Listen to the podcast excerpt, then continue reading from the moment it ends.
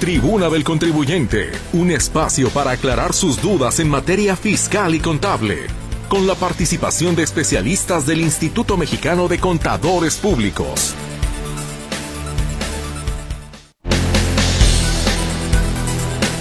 Muy buenas tardes, qué gusto saludarles. Sean todos bienvenidos a la tribuna del contribuyente. En esta ocasión, permítame informarle a usted que nos está escuchando que por obvias razones y por los trabajos de Mercedes Altamirano en la Feria Internacional del Libro, pues esta semana va a ser atípica, digámoslo así, en el sentido de que eh, estaré yo con ustedes y en la barra de las 5, en el resto de la semana, pues habrá otros colaboradores, debido a que Mercedes está con Héctor, concentrada en la Feria Internacional del Libro. Pero para mí es un gusto saludar en este espacio. Soy Víctor Montes Rentería. Muchísimas gracias por estar con nosotros. Es un, un programa que además, pues yo le tomo cariño cada que me invitan a participar, porque se trata de orientar a los contribuyentes en este caso, y no lo hago yo, lo hacen nuestros expertos. Antes, saludar a Bere Flores, que está en los teléfonos para recibir su comunicación a lo largo de este programa, Gerardo Huerta, que me acompaña en los controles, y vía remota a Juan Ramón Olagues, contador y especialista del Colegio de Contadores Públicos de Guadalajara, Jalisco, y el Instituto Mexicano de Contadores Públicos. Juan Ramón, ¿qué tal? Buenas tardes. Muy buenas tardes, don Víctor Monterrentería. Este, un gustazo saludarte a ti, en ausencia, pues, de la titular de María Mercedes Altamirano y Bolívar, que está cubriendo perfectamente ese evento bastante eh, cultural.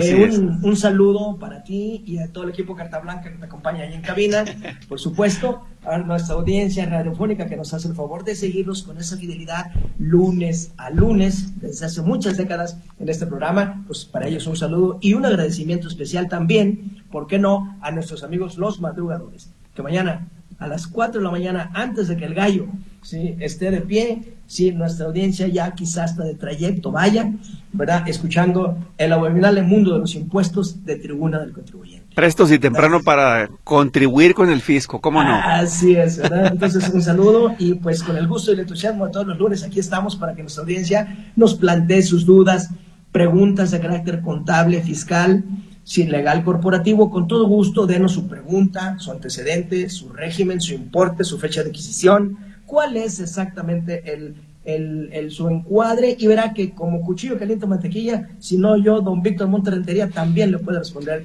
¿sí? con ese gusto y esa tingencia que tenemos desde este programa. Muy bien, pues antes vamos dando paso a los avisos parroquiales, ¿no? ¿Qué actividades hay por ahí en el colegio? Cuénteme. pues fíjate, no, no tenemos para esta semana, este, porque ya todos los eventos ya quedaron cubiertos, sí. ¿verdad? Entonces, esta semana no hay rincón humorístico de la hoja parroquial. Bueno, pues entonces nos vamos al tema directo. Y usted ha escuchado seguramente muchas dudas en este programa de qué hacer cuando se tiene un bien en arrendamiento. Anteriormente, bueno, pues la vieja costumbre era, bueno, tengo una casita, tengo un departamento, lo rento, recibo mi renta y tan tan, pero la ley establece que tenemos que convertirnos en un tipo de contribuyente y hay diferentes formas de tributar cuando somos arrendadores de un bien inmueble. Entonces, para esos efectos, Juan Ramón, ¿nos podrías explicar eh, específicamente en qué regímenes están establecidos en la ley para quien renda, eh, es arrendador de un inmueble, cuando es una persona que renta o tiene a disposición de otro una propiedad? Sí, cómo no. Con mucho gusto, Víctor. Existen dentro de la ley de impuesto de la renta sí, dos regímenes fiscales referente al otorgamiento del uso y goce temporal de los bienes inmuebles, como tú ya bien lo señalabas, traducido al español, sí, el arrendamiento de un inmueble. Que este inmueble puede ser un edificio, un consultorio, una casa habitación, una bodega, un local comercial, etcétera, etcétera, ¿verdad? Todo esto engloba dentro de la ley dos regímenes fiscales. Hasta 2021 había solamente un régimen fiscal. A partir de 2022 aparece el régimen simplificado de confianza como una alternativa más para los contribuyentes de actividades empresariales, pero profesionales, y también incluyó, yo lo diría, afortunadamente al, a los contribuyentes, personas físicas que tienen que rentar un inmueble. ¿Verdad? Entonces, si tú me lo permites, iniciaré primero por el régimen, le voy a llamar el régimen de antaño, el régimen general de los arrendamientos. Adelante. Este, este es un régimen por el cual no hay ningún límite para efectos de rentar. Es decir, usted puede rentar un millón, dos millones, tres millones, cuatro millones, cinco millones, seis millones, no hay ningún problema en este régimen general, ¿verdad? Para lo cual, pues tendrá usted que acumular todos los ingresos que provengan de este arrendamiento o de este otorgamiento del uso del inmueble. Para estos efectos, prácticamente en este régimen hay muy pocas deducciones autorizadas, como son las inversiones, como son algunos gastos, sí, muy, muy pocas deducciones autorizadas, ¿verdad? Pero, de alguna manera, este régimen también es un régimen, pues, eh, le vamos a decir, un tanto cuanto oneroso desde el punto de vista fiscal, porque como tasa máxima podría llegar a, pagarse el 35%. Dentro de este régimen general existe también si una posibilidad o una opción, más bien diría yo, una opción de poder este contribuyente, el que pueda tributar en este, en este régimen y pueda deducir de una manera directa el 35% del ingreso acumulable. Esto le llamamos nosotros en el argot fiscal una deducción ciega del 35%. ¿Qué significa esto, Víctor, nuestra audiencia? Esto significa que el contribuyente si emite su factura, su recibo de arrendamiento por 10 mil pesos. Si está grabado por IVA, pues más IVA. Si es una casa habitación, pues no hay IVA y nada más serán los 10 mil pesos. Como tiene este régimen esta opción del 35%, entonces de esos 10 mil solo serían acumulables 6.500 pesos, porque el 35% ya dijimos que es una deducción ciega, de manera directa. Entonces es muy importante el establecer y optar por esta facilidad, por, este, por esta deducción ciega, porque una vez optando, pues lógicamente ya se queda el contribuyente con la opción ejercida y ya no podrá variarla si en el resto del ejercicio. Así las cosas, pues, una persona física que obtenga estos ingresos tiene el 35% y en resumen podemos decir que acumula pesos a 65 centavos.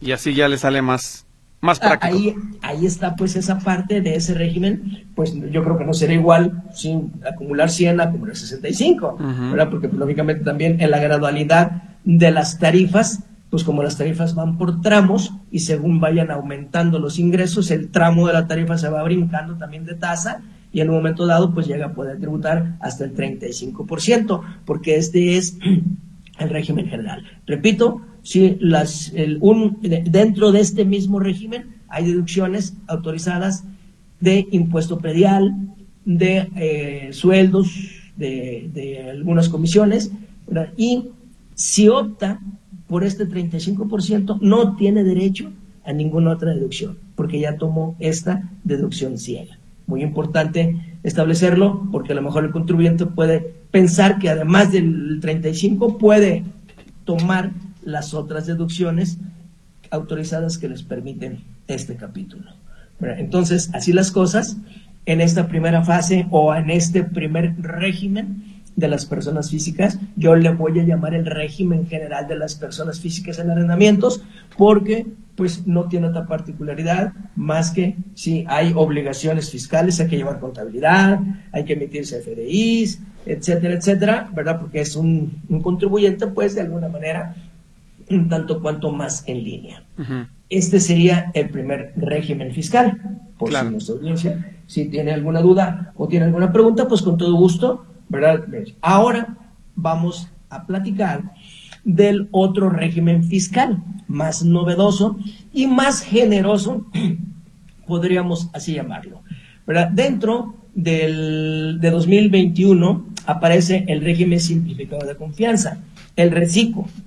Este RECICO que vino a sustituir ¿sí? al régimen de integración fiscal, al RIF, puesto que el RIF ya está derogado para futuros años. Esto significa que aquel RIF que inició con una fecha de 2014 son 10 años para adelante, por lo cual, pues seguramente en enero o febrero o marzo, según cuando se haya dado de alta, ya se acabarán los 10 años o se consumarán los 10 años que le dio vigencia este régimen ¿sí? al contribuyente, el famoso régimen de integración fiscal.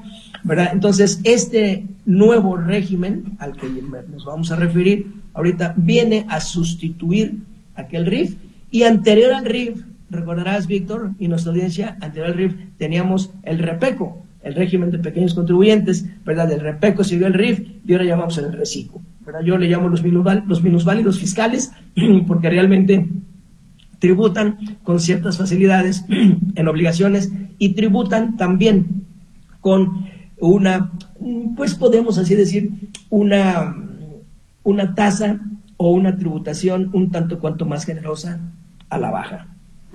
En este caso, las personas físicas que en igualdad de circunstancias vayan a rentar una casa habitación, un consultorio, un local comercial, una bodega, ¿verdad? Tienen la, la facilidad de poderse adherir a este régimen. Este régimen sí tiene tope. El, el reciclo solo admite tres y medio millones de pesos de ingresos. Y advierto, a lo mejor una persona física que va a rentar su casa también tiene un sueldos y salarios, porque trabaja. O a lo mejor renta su casa y tiene pensión. Esto significa que esos tres y medio millones de pesos sí debe cuidarse porque la ley dice que de todos los ingresos, es decir, sueldos, pensión, intereses y las rentas por reciclo, entre todos, no deben superar los tres y medio millones de pesos. Esto al año, ¿no? Es por año, exactamente, por el ejercicio, sí, en curso, para que se tenga, sí, ahí, ahí presente esta parte. Sí, el reciclo prácticamente es un régimen igual que todos los de las físicas, a flujo, ¿verdad? Y el reciclo tiene la bondad de que el sistema, la plataforma del SAT, usted se da de alta y la plataforma le hace los cálculos. La plataforma le genera sus pagos provisionales. La plataforma le genera su declaración anual. Usted lo único que tiene que hacer es entrar y pagar. ¿sí? Todo lo demás lo hace. Y la plataforma le genera también los CFDIs, las facturas. Entonces, pues realmente pues me parece muy práctico y me parece muy generoso y muy administrativo en simplificación este régimen. Nada más sí, hasta tres y medio millones de pesos. Esto significa, si recordarás, Víctor, el ejemplo que puse hace un momento de los 10 mil pesos por la deducción ciega, a lo que puede llegar. Aquí en Reciclo, si por estos 10 mil pesos, únicamente si el contribuyente pagaría un impuesto de 250 pesos por mes.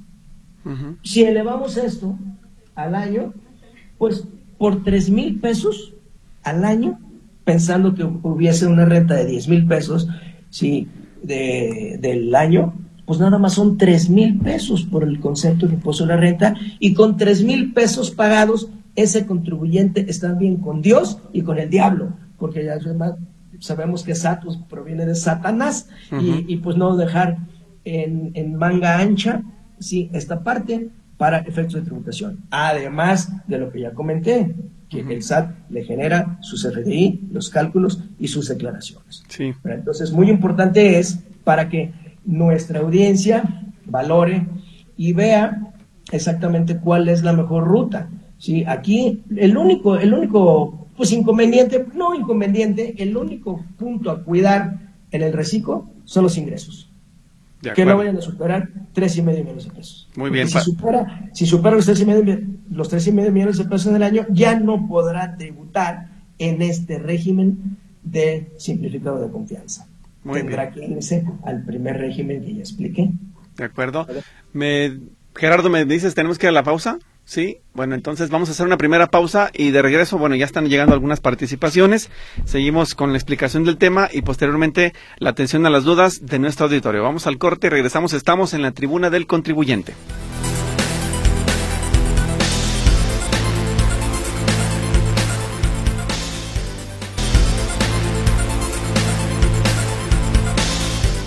Bueno, estamos de regreso y le preguntaba aquí en el corte a nuestro invitado, a Juan Ramón Olagues, pues que tuviéramos ejemplos eh, de quiénes son los que estarían, por ejemplo, en un régimen y otro. Y me ponía yo a pensar tanto en las grandes torres de departamentos que están en Zapopan, que son muy costosos en valor y por supuesto en alquiler, contra una propiedad, por ejemplo, en la zona oriente de la ciudad, por decir, eh, las colonias insurgentes en el municipio de Tonalá.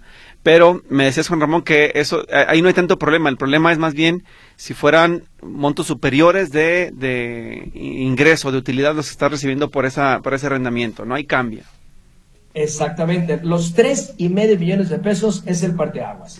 ¿sí? Incluso tú te puedes estar dando de alta, ¿sí? Víctor, en enero o en febrero. Estima o proyecta que por todas tus rentas y por todos tus ingresos, al cierre del ejercicio de diciembre, no vayas a superar los tres y medio millones de pesos. Y si así es, bueno, entonces prepárate para saber que vas a convivir con dos regímenes fiscales en el mismo año. El primero, que es hasta tres y medio millones de pesos, y en el momento que superes tres y medio millones de pesos más un peso, si abandonas el régimen de reciclo y te vas al régimen general del 35% anual. Ahora bien, esto, estos montos de los que estamos hablando, los 3.5 millones de pesos, ¿es del total en bruto de lo que cobro de renta o solamente de los impuestos? No, lo que cobras de renta. Completo. El total, el efectivamente cobrado. ¿Verdad? Y repito, Víctor, mucho cuidado para nuestra audiencia. Juega el arrendamiento, juega si tiene actividades profesionales, juega los sueldos y salarios, juega los intereses y juegan las pensiones que son los cinco temas en los que puede convivir un reciclo. Y, la suma de todos, sí, no deben superar tres y medio, no nada más el de arrendamientos. ya, ya todo acumulado, entonces tiene que hacer el, pago correspondiente. Si no, ¿qué pasa? ¿Qué, hace el, el, fiscalizador? ¿Qué es lo que hace el ente fiscalizador? Lo que pasa es que superas los ingresos, ¿verdad? Y tienes que abandonar ese régimen y te vas al régimen general. Y, el castigo es que a partir de ese momento que te vas al general, tienes que recalcular todo lo que ya había pasado transcurrido en el ejercicio al régimen general. ¿sí? De manera tal, pues que en un momento dado puedes tener un menoscabo por unas tasas bajas impuestos que tuviste durante el ejercicio, mismas que vas a perder o a recalcular cuando ya pases o migres al régimen general de los arrendamientos. Muy bien, pues ahí. por eso es muy importante, lo decíamos pues, desde que te das de alta, proyectar con cierta certidumbre ¿sí? hacia diciembre a ver cómo vas a cerrar. De acuerdo. Pues va llegando. sorpresas en el camino. Claro que sí. Va llegando participación y quisiera aprovechar de una vez porque si no luego el tiempo nos atropella. claro, adelante. El contador Pablo Sánchez dice: Mi pregunta es la siguiente. Una persona física reciclo no presentó la declaración anual 2022 a tiempo y la cambiaron a actividades empresariales. ¿Qué procede en este caso? ¿El próximo año podría regresar a Recico? Sí puede regresar. Sin embargo, Pablo Sánchez, contador, eh, no es suficiente nada más la declaración anual, ¿verdad? Tiene que haber algunas otras sí, este, omisiones por parte del contribuyente. A mí, me, a mí me parece que todavía en un caso de declaración pudiera rescatarse para que se le respetara el régimen. Revisa, por favor, si las partes de los 113 reciclo. De acuerdo. Otro de los comentarios es el siguiente. Dice, buenas tardes amigos contadores.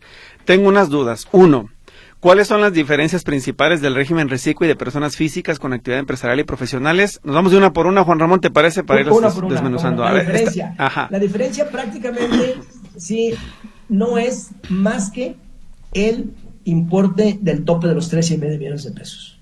Muy bien. E, esa es la única diferencia. Claro, eh, por supuesto que hay, hay otras, pero menos importantes para estos efectos, porque yo creo que no es igual tributar, ¿verdad? La segunda sería, además de los tres y medio, la segunda sería que en el régimen general tributas al 35% de la utilidad y acá tributas al 2,5% del ingreso percibido. Sigue siendo más, más este, benéfico el reciclo. De acuerdo. Siguiente nos dice los, el mensaje, bueno, la parte de la segunda parte del mensaje. Para un médico que trabaja de forma particular en su consultorio y está dado de alta como persona física con actividad empresarial y profesional, ¿le conviene pasarse a reciclo ya que sus ingresos anuales no son mayores a los 3 millones de pesos? Indiscutiblemente que sí. Incluso este razonamiento, ¿cómo se llama nuestro... nuestro Adrián. Adrián. Adrián, incluso estamos en noviembre. Yo creo que este razonamiento había que haberlo hecho en enero sí, de este año para que en el mes de enero ya hubiera tributado todo el ejercicio 2023 en el reciclo. Pero sí, a partir del mes del, del, año que entra, en enero, puede cambiarse y migrar a reciclo. De acuerdo. Y la última, ¿qué ventajas tendría que darse el médico en el régimen de personas físicas? ¿Otra vez, perdón? ¿Qué ventajas tendría el médico de quedarse en el régimen de personas físicas? Ah, en el régimen general. ¿Qué ventajas? No, pues prácticamente ventajas ninguna. Creo que con las respuestas de la 1 y la 2 quedó respondida hasta 3. De acuerdo. En la siguiente participación del auditorio dice Javier Velázquez, si soy persona física con actividades empresariales, si mi vehículo costó 300 mil masiva, los gastos de seguro y gasolina solo puedo deducir la parte proporcional a los 170 mil, que sería el 56% de mis gastos. Afirmativo, no son 170, son 175 mil pesos lo que puede considerar como monto original de la inversión, ¿sí? Y el excedente a 175, como correctamente lo señala, ¿verdad? El excedente será no deducible para efectos de impuesto de la renta y el IVA será no acreditable, ¿sí? También en esa proporción. Y no tan solo eso, eh, don Javier se llama, ¿verdad? Sí. Sí, y no tan solo eso, don Javier, sino que también va a perder usted ¿sí? la deducibilidad en renta y en IVA de los gastos de mantenimiento seguros, servicios, llantas, etcétera, etcétera, se va a perder. Muy bien. Otro comentario dice, si el inquilino renta casa habitación y sin permiso pone un taller mecánico como resultado de este giro, hay problemas con los vecinos, ya se interpusieron denuncias pero no ha procedido, ¿existe un lugar donde denunciar ya sea el dueño o al inquilino? Bien, esta es una pregunta prácticamente no de carácter fiscal. Sí, esta es una pregunta de carácter legal que mañana, Víctor, invitamos a nuestro, a nuestro amigo que con la ley en la mano sí plantee esto a los abogados. Claro. Eh, mensajes, uno más de WhatsApp y luego nos vamos con las llamadas. Buenas tardes. Me mandaron de reciclo a la actividad empresarial y profesional. En la actividad empresarial me puedo acreditar el ISR pagado en reciclo, dice Alfredo Chávez. Afirmativo. Si, el, si, lo, si lo migraron de reciclo a actividad empresarial, si todos los pagos que hizo son acreditables en la actividad empresarial y a, y a la viceversa. Si, si estaba usted si en reciclo, eh, perdón, si estaba usted en la actividad empresarial y en un momento de reciclo, también todos los pagos son acreditables. De acuerdo. Raquel Reina pregunta vía telefónica, quiero vender una casa en Zapopan y quiero saber hasta cuánto es el tope, hasta cuándo, dice cuándo, ¿eh? Hasta cuándo es el tope para pagar impuestos. Tenemos 18 años con esa casa. Eh, la pregunta es de tiempo. A ver, ¿me, la quieres repetir, sí, por favor? es que yo creo que es cuánto, ¿no? Va a ser cuánto. Sí, yo, no, Dice las dos cosas, las dos cosas van para proceder. ¿Son aplicables? a, leer, este, a ver si podemos. Bueno, textualmente dice, quiero vender una casa en Zapopan y quiero saber hasta cuándo es el tope para pagar impuesto. Tenemos 18 años con esa casa. Eh, yo creo que la pregunta es, es correcta. ¿Hasta cuánto es el tope para pagar, para pagar, los impuestos? Sí. Seguramente, este, ¿cómo se llama nuestra radio escucha? Raquel Reina. Raquel Reina. Mire, esta casa habitación no nos dice en cuánto la va a vender, pero le vamos a decir que si es una casa habitación del contribuyente, no sabemos a qué nombre esté, vamos pensando que está a nombre de Raquel Reina, está a nombre de usted, y usted puede acreditar que ha vivido en esa casa con sus recibos de energía eléctrica, sus recibos de teléfono, ¿verdad? Con sus impuestos prediales, etcétera, todo lo que pueda allegarse documentalmente, que se lo va a pedir el notario, que usted ha vivido en esa casa, esa casa está exenta hasta por cinco millones cuatrocientos cuarenta y seis mil pesos, que son las 700 mil UDIs que maneja la ley de renta de exención. No nos dice el importe, pero si el importe de la casa está abajo de este importe que acabo yo de mencionar, pues entonces despreocúpese del pago, ¿verdad? Lo que tendrá que ver y reunir es la documentación para acreditar que es su casa habitación para poderla exentar. y que no haya vendido otra los tres años anteriores. Uno más de Roberto Morales. Vendí un automóvil en 500 mil pesos, pero ese automóvil ni siquiera lo metí fiscalmente. Ahora que lo vendí, la agencia me pide factura. ¿Tendría que acumular esos ingresos? No, lo que pasa es que no nos da el régimen fiscal, ¿verdad? No, no lo establece. Correcto. Sí, eh, dijo, pero dijo muy claramente, este, Víctor, un aspecto. dijo que ese vehículo que él compró no lo metió a su actividad, cualquiera que esa sea. ¿Estamos de acuerdo? Así dice, ¿verdad? Sí, dice, eh, pero ese automóvil ni siquiera lo metí fiscalmente. Correcto. Debemos entender que no entró la actividad para poderlo deducir. Si es así, entonces la venta de este vehículo no es una actividad empresarial y por lo tanto no está obligado a emitir una factura como se lo pide la agencia. Yo creo que ahí hay un malentendido, ¿sí? Por parte de él y por parte de la agencia, porque él va a vender ese vehículo en calidad de acto accidental, no en calidad de la, del régimen que él tenga. Y por lo tanto, bastaría únicamente con que le endose la factura y es suficiente. Si tiene algún aspecto más que no nos haya dado, bueno, pues entonces vuélvanos a llamar, pero este sería el tratamiento. De acuerdo. Vamos a hacer un corte comercial. Sigue llegando participación a través del teléfono y el chat. Así que, Juan Ramón, dame la oportunidad de ir al corte que estamos a la mitad del programa y de regreso seguimos atendiendo las llamadas del auditorio en la tribuna del contribuyente.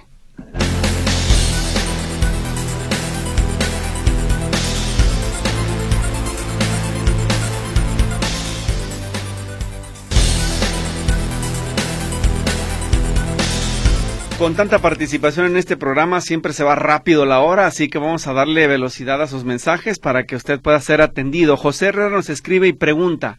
Buenas tardes, Víctor y contadores. En el nuevo ISR que se aplicará al ahorro o inversiones en 2024, el cual cambiará de 0.15% a 0.5%, ¿se aplica todo el capital de la inversión o solamente a los intereses ganados?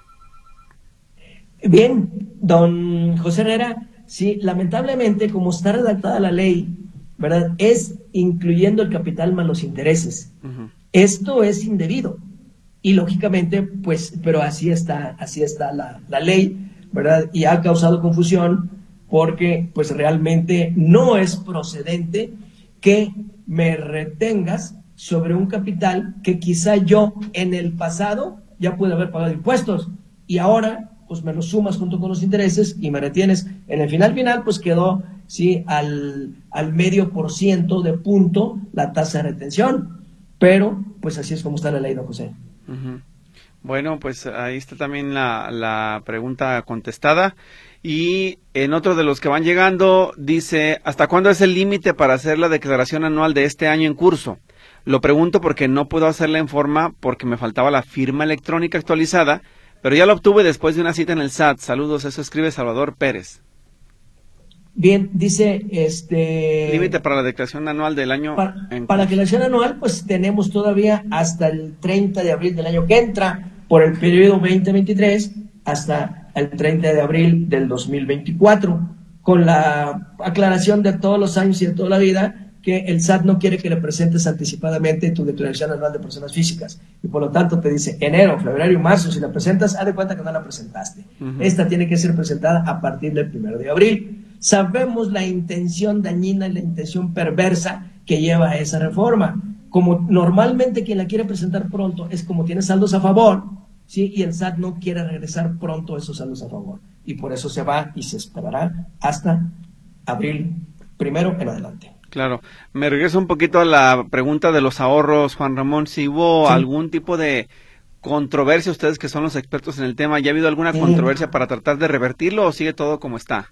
Sí, sigue todo como está. Incluso en programas anteriores, Víctor, ¿verdad? Este, hemos venido, tanto don Benjamín Luquín como tu servidor, sí, este, narrando, explicando un pliego petitorio de reformas fiscales que no se han dado, sin que la autoridad y el, Congreso de la Unión ¿sí? y las, todo el mundo ha estado sordo ante estas peticiones. Y una de ellas es esta, que solo se legisle para que quede con claridad que el 0.50 ahora a partir del 2024 sea por los puros intereses. Entre otras, cúmulo de sugerencias que el Instituto Mexicano de Contadores Públicos ¿sí? se trabajó con especialistas para mandar ese documento de sugerencias de reformas fiscales. Muy bien. Llamada telefónica de Jesús Hernández. Dice, estoy en el RIF y pedí préstamo.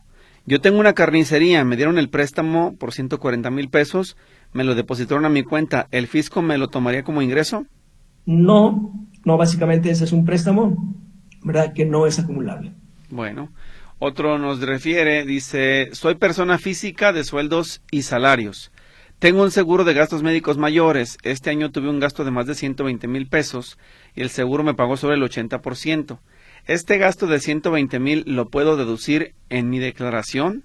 De no ser así, ¿qué artículo de la ley del ISR indica que no debo hacerlo? Pregunta Roberto Munguía. No, don Roberto Murguía, más bien le voy a dar el artículo en el que sí lo puede hacer, ¿verdad? Que es el artículo 151 y 152, donde están las deducciones personales y la declaración anual, donde válidamente dice que los seguros de gastos médicos mayores son una deducción personal. Esa es la buena noticia. Hay una mala noticia empalmada aquí mismo, que las deducciones personales a partir de 2014 tienen un tope. Esto significa que una persona física ¿sí? Eh, no puede deducir más allá de lo que es el 15% de sus ingresos acumulables o las cinco anualidades de UMAS en el ejercicio. El que resulte, el que resulte menor es el que va a poder deducir. Sí, pero si bien es cierto, revise usted y si nada más tiene esa parte, pues pareciera ser que no va a haber problema. De acuerdo. Javier Gutiérrez, régimen de arrendamiento obligado a llevar contabilidad electrónica. ¿Debo registrar los XML recibidos que no sean de actividad como gastos no deducibles o simplemente no registrarlos? No, hay que registrarlos, ¿verdad? Hay que registrarlos contablemente. Fiscalmente, si opta, no nos dice si optó por el 35% de deducción ciega, ¿verdad? No, no dice no dice, como que, como que se le pasó porque dice, obligado a llevar contabilidades en la general electrónica, debo registrar los XML recibidos que no sean de actividad, que no sean de actividad como gastos no deducibles, o simplemente no registrarlos. Aquí dice que no sean de la actividad. ¿Esto significa que no sería del arrendamiento? Sí, no está vinculado a ese arrendamiento, quiero entendido no, pues también. Pues entonces nada, nada, tiene que ver, sí, toda, toda ese cúmulo de, gastos nada tiene que ver en el régimen de arrendamiento. Como que se refería, si le estoy entendiendo bien, a si tiene, por ejemplo, otro tipo de gastos o, ingresos más bien, agregarlos para poder hacer ahí su contabilidad de todo, ¿no? Sí, pues sí, pero no, no, eso no, está, está muy por separado. Claro. Otro más dice, si una persona física está en reciclo y sueldos, en sueldos y salarios, en noviembre deja de trabajar por salarios, en diciembre se da de baja por salarios, ¿puede deducir sus gastos médicos en la anual? O sea, ya el año entrante, aunque haya terminado prácticamente en noviembre.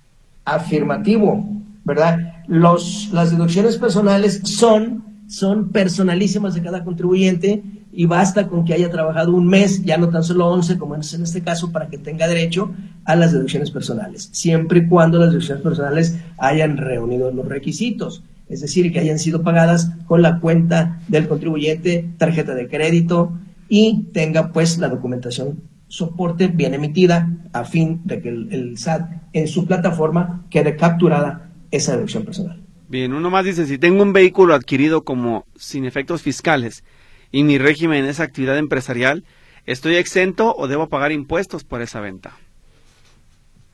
Esa venta mm, pareciera ser que es prima hermana de hace un momento un, contribuyente que habló que no la metió, ¿verdad? Que creo que la aseguradora, ah, no, la, agencia. La agencia del carro, sí. ¿Verdad? Sí. En este caso, ¿verdad? la, venta de este vehículo, si vuélvame a hablar y dígame cuánto lo va a vender y cuánto le costó y ya le digo yo cuál es el tratamiento. De acuerdo. Porque es largo la narrativa, entonces mejor directo al grano, ¿no? Así es. Dice esta siguiente pregunta. Si tengo un vehículo adquirido como sin efectos fiscales y mi régimen es actividad empresarial, ¿estoy exento o debo de pagar impuestos por esta venta? Si tengo un vehículo adquirido y... Ah, entonces es, la misma respuesta, ¿no? ¿No lo habíamos leído ya, Víctor? Ah, ok, perdón, sí, entonces. No, sí, ¿verdad? Es la misma respuesta. Es decir, que nos dé en cuánto lo ¿En cuánto? ¿verdad? Dice, soy médico y no me han pagado de un seguro que atendí desde junio e hice recibo. ¿Qué debo hacer si no me pagan en este año 2023? Dice Mario García. No hay efectos fiscales, doctor. Médico, don Mario. No hay efectos fiscales. ¿verdad? Dice, dice aquí claramente, soy médico y no me han pagado un seguro que atendí desde junio y ahí se recibo. ¿Qué debo hacer si no me pagan este año 2023, doctor Mario García? Bueno, por lo primero, sí, que debe ser rezar para que efectivamente le paguen, sí, y la otra para efectos fiscales, si no le pagan, no va a haber ingresos acumulables, cuando menos por ese concepto. Para las personas físicas, recordemos que si tiene que ser efectivamente cobrado para que sea acumulable o efectivamente pagado para que sea deducible. Claro. Dice otro mensaje del, del cambio de régimen que mencionan de la actividad empresarial y profesional a Recico. ¿Se puede hacer desde la plataforma del SAT sin cita ni nada? Y de ser así, ¿a partir de qué fecha de enero se puede hacer? Antemano, gracias, saludos cordiales. Correcto. Sí, la primera pregunta. ¿Se puede hacer desde la plataforma del SAT sin cita ni nada? Afirmativo. Se puede hacer. Y de ser así, ¿a partir de qué fecha? A partir de enero del 2024 hay que estar pendientes.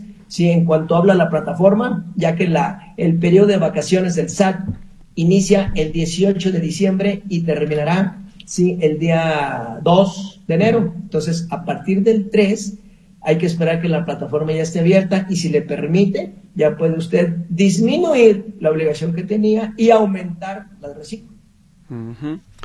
Aquí en este tema yo preguntaría también si eh, qué es más conveniente para las eh, personas que están, por ejemplo, haciendo de trabajadores independientes, quedarse en este régimen de actividad empresarial y profesional o cambiar ese reciclo? ¿Cuál es el más amigable para, para tributar? El más amigable, el más generoso es el reciclo, ¿verdad? Además de que ya comentábamos, pues, que todo el trabajo de facturación y de cálculos se lo hace la plataforma del SAT. Ajá. Y además no es igual pagar 35% a pagar el 2,5%. Uh pero, y ya una vez que se cambia, ¿puede regresar de reciclo empresarial y profesional o ya no es posible? Bueno, sí puede regresar por, primero voluntariamente, que no creo quien quiera pagar más impuestos habiendo un régimen que le permite pagar menos. Yo creo que en todo caso, si se va de reciclo o se migra al general, es porque excedió los tres y medio millones de pesos. Muy bien. Siguiente, ah no, permítame, es que ya estamos al 45, le, le voy a pedir a Gerardo que nos deje ir una vez al corte comercial para llegar a la recta final y atender el resto de comunicaciones que van llegando a este programa. Entonces vamos a la pausa y volvemos.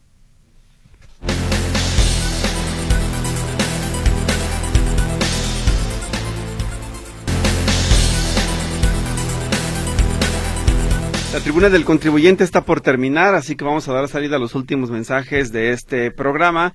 Y dice, por ejemplo, Jorge Gutiérrez, ¿qué pasa si en el cálculo del aguinaldo de una empresa excede el límite topado? Es decir, excede de los 15 días de salario que marca la ley.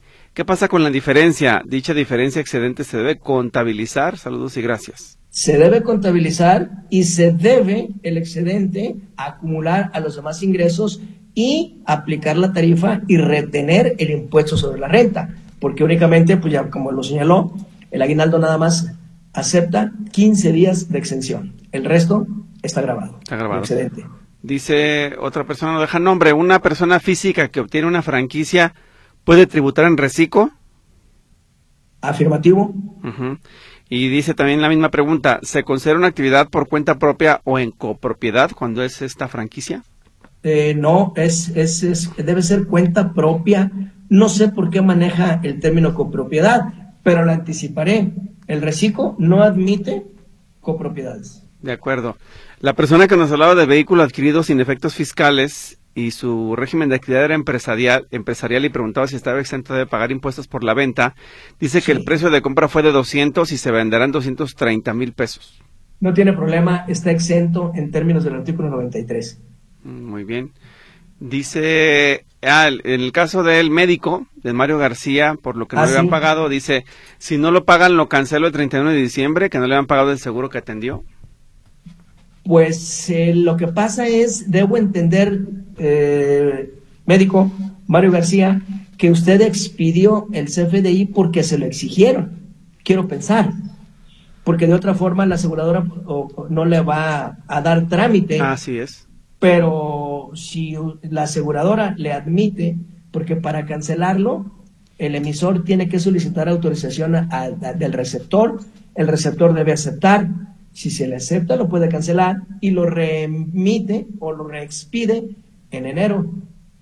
Pero normalmente, pues las aseguradoras que conocemos en experiencia no van a permitir la cancelación. Aquí no sería un problema el tiempo, Juan Ramón, porque dice que lo generó, en, o sea, atiende el, atiende el servicio en junio y, e hizo recibo y ya vamos para diciembre, son seis meses. Sí, exactamente. Sí, ahora bien, ¿verdad? En automático este recibo en automático. Si no se lo paga antes del 31 de diciembre, a la aseguradora, si el año que entra, ya no le va a servir. Porque si se lo llega a pagar, la aseguradora no lo va a poder deducir. Porque trae fecha del año anterior. Y eso va a ser un obstáculo. Sí, de todas maneras, este, médico Mario García, pregúntele a la aseguradora cuál es la razón de la demora. Sí. A lo mejor anda tras papel, a lo mejor hay otro aspecto de otro tipo de que no está en la casa de él y, anda por ahí traspapelado, qué sé yo. Es mucho, es mucho tiempo. Sí, sobre todo que se den cuenta de que ha pasado todo, todos esos meses, ¿no? Exactamente, exactamente. Para que lo resuelvan. Dice acá, soy persona física con actividades empresariales y profesionales. Actualmente estoy en el de actividades, quiero reanudar actividades, pero en reciclo. ¿Lo permite el sistema del SAT? Dice Carlos Correa, que está en suspensión de actividades. Sí, pero está en, suspensión del régimen general de personas físicas Así es. empresariales. Así es. ¿Verdad? Y quiere reanudar. Vamos, vamos a hacer el intento, don Carlos Correa. En estricto sentido, no, porque la fecha o el momento idóneo para cambiar de régimen es el mes de enero. Pero como estaba suspendido, no nos dice cuánto tiempo, ¿verdad? Reanude y en esa reanudación aproveche, ¿sí? Para generar el cambio. Si el sistema y la plataforma se lo acepta, aplauso, sí, serpentinas y confeti. Bueno, dice otro mensaje esta llamada de Bárbara Castellanos. Estoy rentando mi casa en 13 mil y mi pensión es de 8 mil. ¿Tengo que pagar impuesto? está rentando su casa en 13 y su pensión en 8. ¿Y la pregunta cuál es? Que si de esa cantidad tiene que pagar algún impuesto. Mm, sí, de hecho, bueno, perdón, eh, la pensión en cualquiera que esté, ya sea por el Seguro Social o ya sea por el ISTE, la pensión está exenta por ese importe.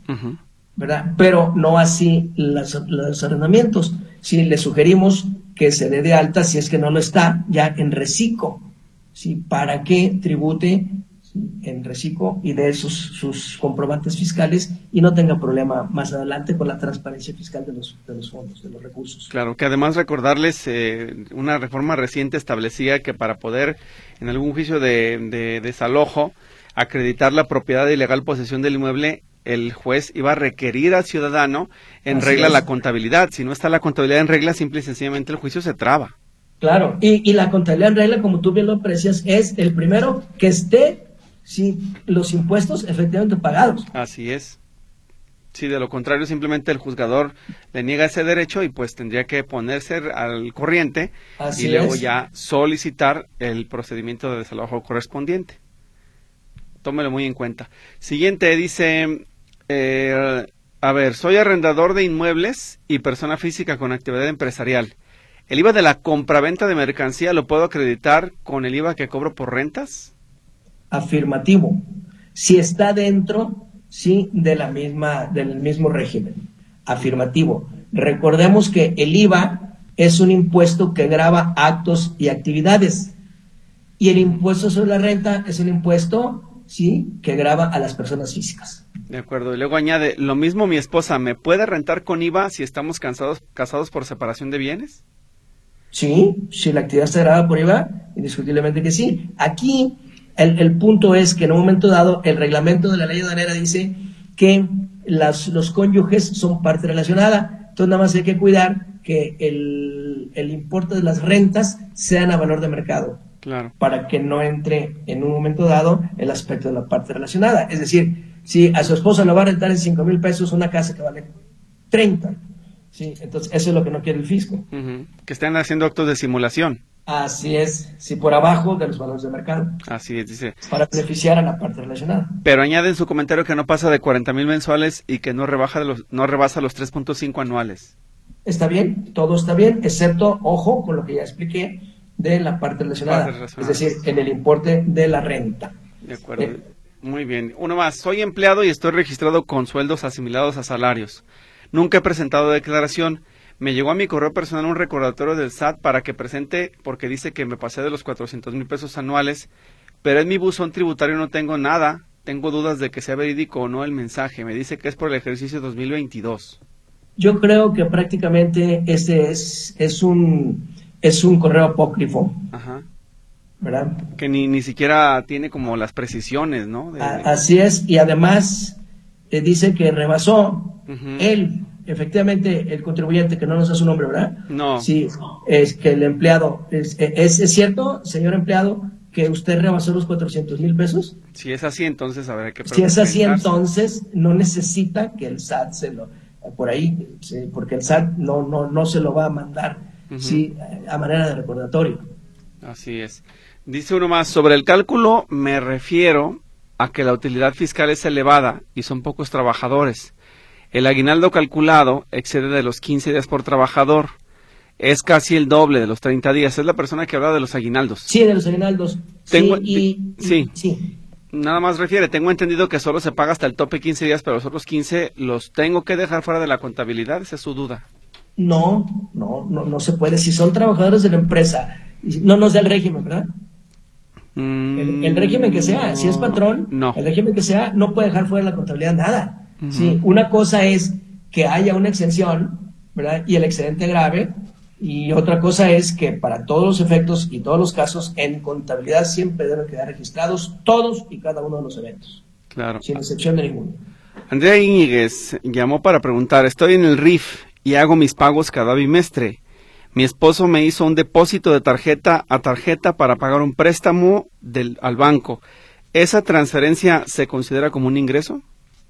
No nos dice el importe, ¿verdad? No, no dice el importe. Sí, ojalá y, y- y fueran tan gentiles, eh, auditorio, que nos hace el favor, si de darnos siempre importes, fechas, regímenes, porque ya ven que es muy importante. Voy a vender el coche, pero si no me dicen cuánto lo vende, pues no, voy a, no vamos a poder.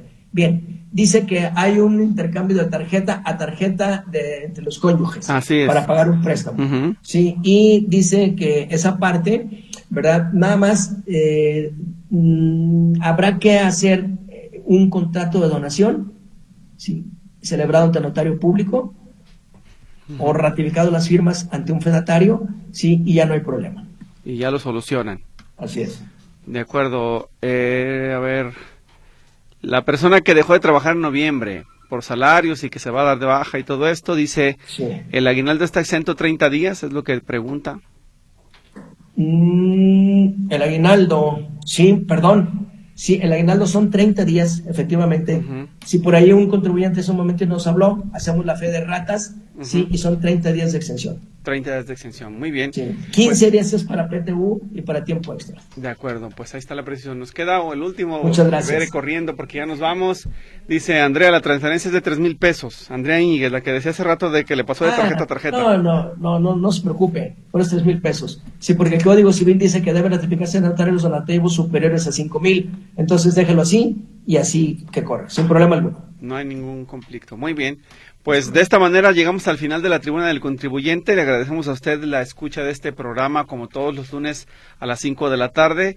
Yo me despido y agradezco a nuestro invitado como siempre, el contador Juan Ramón Olagues, por la explicación y la atención a los redescuchas de Radio Metrópoli esta tarde. Muchas gracias, don Víctor Monterrentería, ¿verdad? Y muchas gracias por la invitación. Esperamos aquí la siguiente semana ya con Mercedes Altamirano. Hasta luego. Hasta pronto. Gracias a usted que nos acompañó. Hasta la próxima.